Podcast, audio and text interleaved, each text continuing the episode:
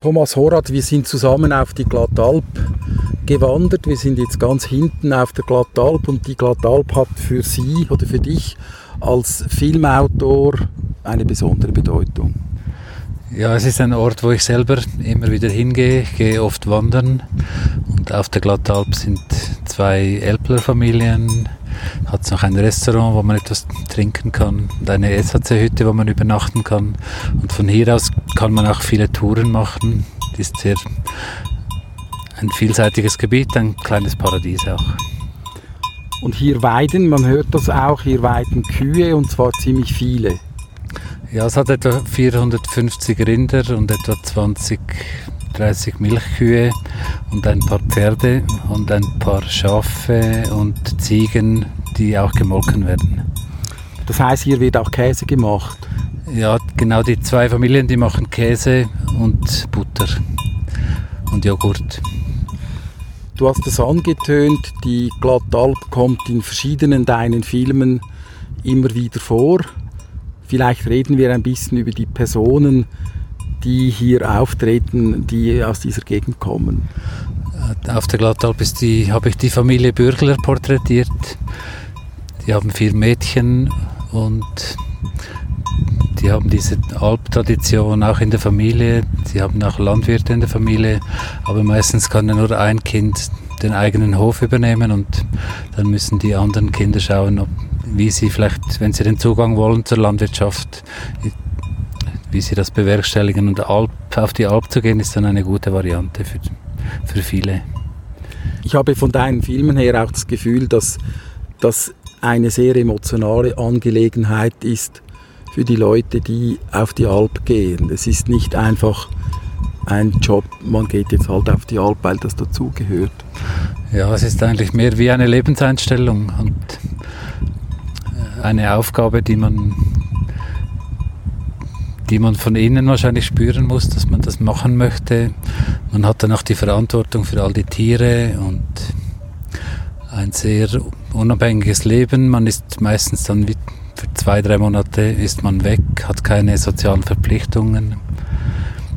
Und ja, es ist ein eigenes Leben und eine Art Ferien, aber gleichzeitig verbunden auch mit Arbeit. Und was bedeutet dieses Alpleben für dich? Du bist ja auch sehr fasziniert, angetan. Du hast auch einen sehr guten Draht zu den Leuten gefunden, die dir Einblick, Einblicke geben in ihr Leben, ihren, ihren Alltag, in ihre Familie.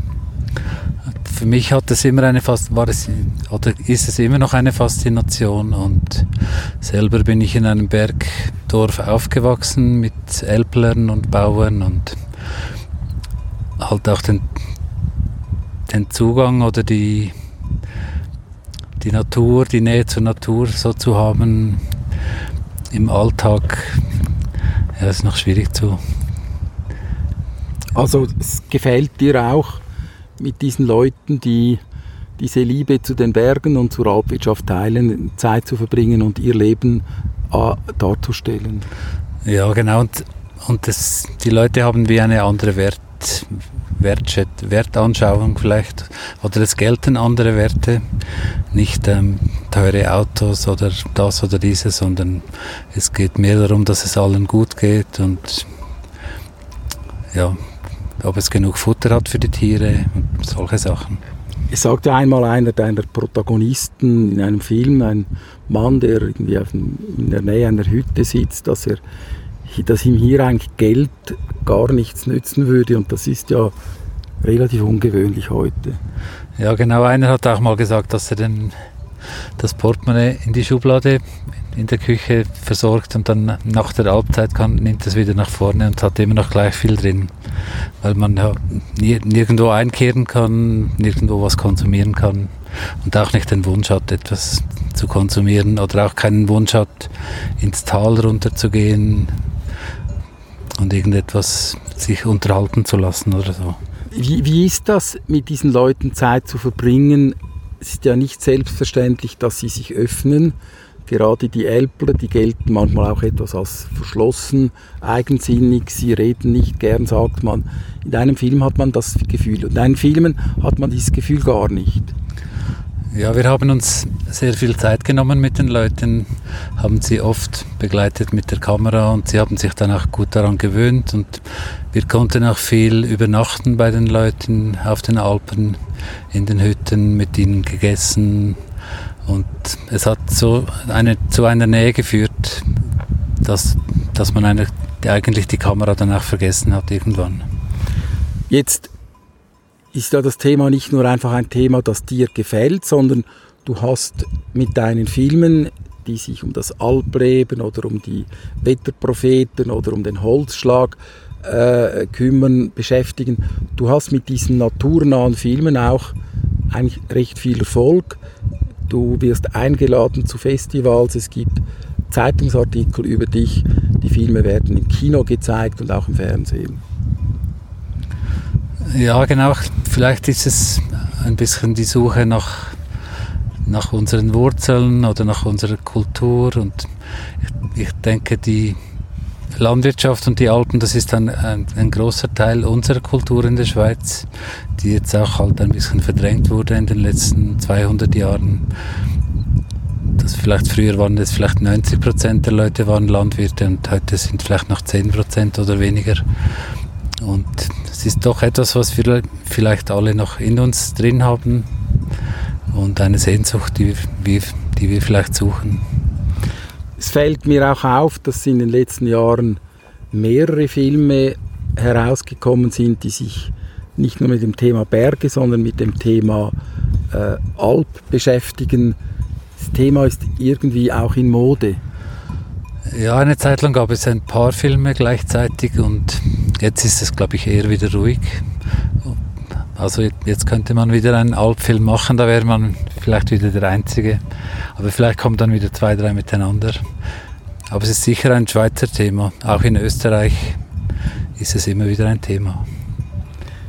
Thema Film, du hast eine sehr spezielle Filmbiografie. Du bist nämlich gewissermaßen als Autodidakt zum Film gekommen. Ja, genau. Ich habe so viele, also verschiedene Praktikas gemacht und ich hatte dann irgendwann die Idee, etwas über die Wetterpropheten zu machen. Ich dachte, das wäre jetzt eine ideale Geschichte für einen Dokumentarfilm. Die Leute mit ihrem Dialekt, mit ihrer Eigenständigkeit und dann über das Wetter kann man die Landschaft zeigen und ja, so, so war das bei mir. Hat funktioniert. Ja, hat funktioniert, ja. Obwohl alle gesagt haben, das kannst du vergessen. Erster Film und dann gleich ein langer Film. Und, aber ja, es, es hat funktioniert. Also man kannte diesen Thomas Horath nicht. Er hat auch nicht eine renommierte Filmschule in Los Angeles, in Berlin oder in Zürich besucht, sondern du hast dir das irgendwie auch selber beigebracht. Geht ja. das überhaupt? Ja, genau. Ich habe also jetzt für Dokumentarfilm denke ich, geht das, wenn man Fantasie hat und wenn man eben vielleicht ein paar Praktikas macht, wo man schaut, auf was, was wichtig ist bei einem Interview, was man nicht vergessen darf, auf was man alles schauen muss. Und dann ja, muss man, braucht es Fantasie und braucht Durchhaltevermögen. Du wirst aber ernst genommen, also das Schweizer Fernsehen hat mit dir verhandelt, du hast mit ihnen einen Koproduktionsvertrag abgeschlossen. Du wirst an den großen Filmfestivals gespielt und so weiter. Also du gehörst da schon irgendwie dazu.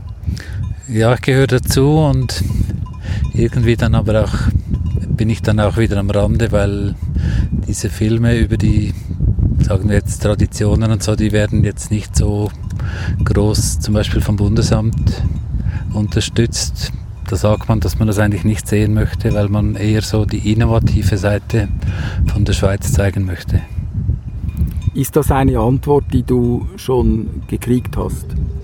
Ja, ich habe schon gehört, die haben das auch schon, das war schon festgelegt in gewissen Papieren, dass man keine traditionellen Filme unterstützen will.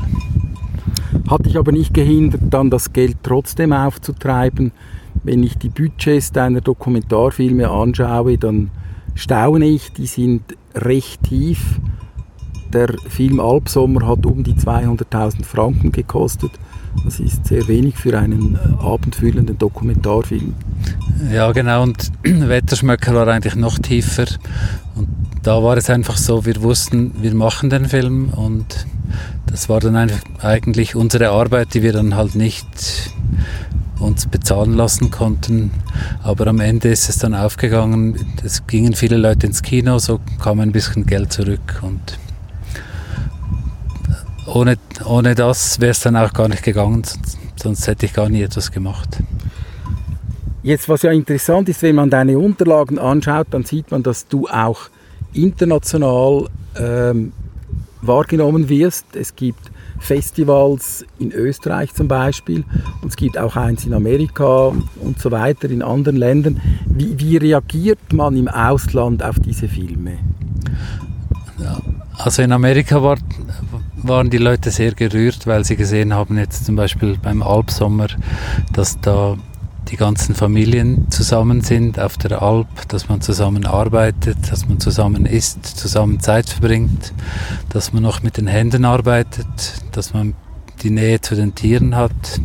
Das ist wahrscheinlich etwas, das sie dort verloren haben und hat sie sicher erinnert auch an, an frühere Zeiten, Großeltern. Und gibt es Leute, die dann kommen und dir das sagen oder auch in Diskussionen dir das mitteilen? Ja, ja, genau, und zum Teil sehr aufgelöst auch und mit Tränen in den Augen und ja, das ist sehr schön.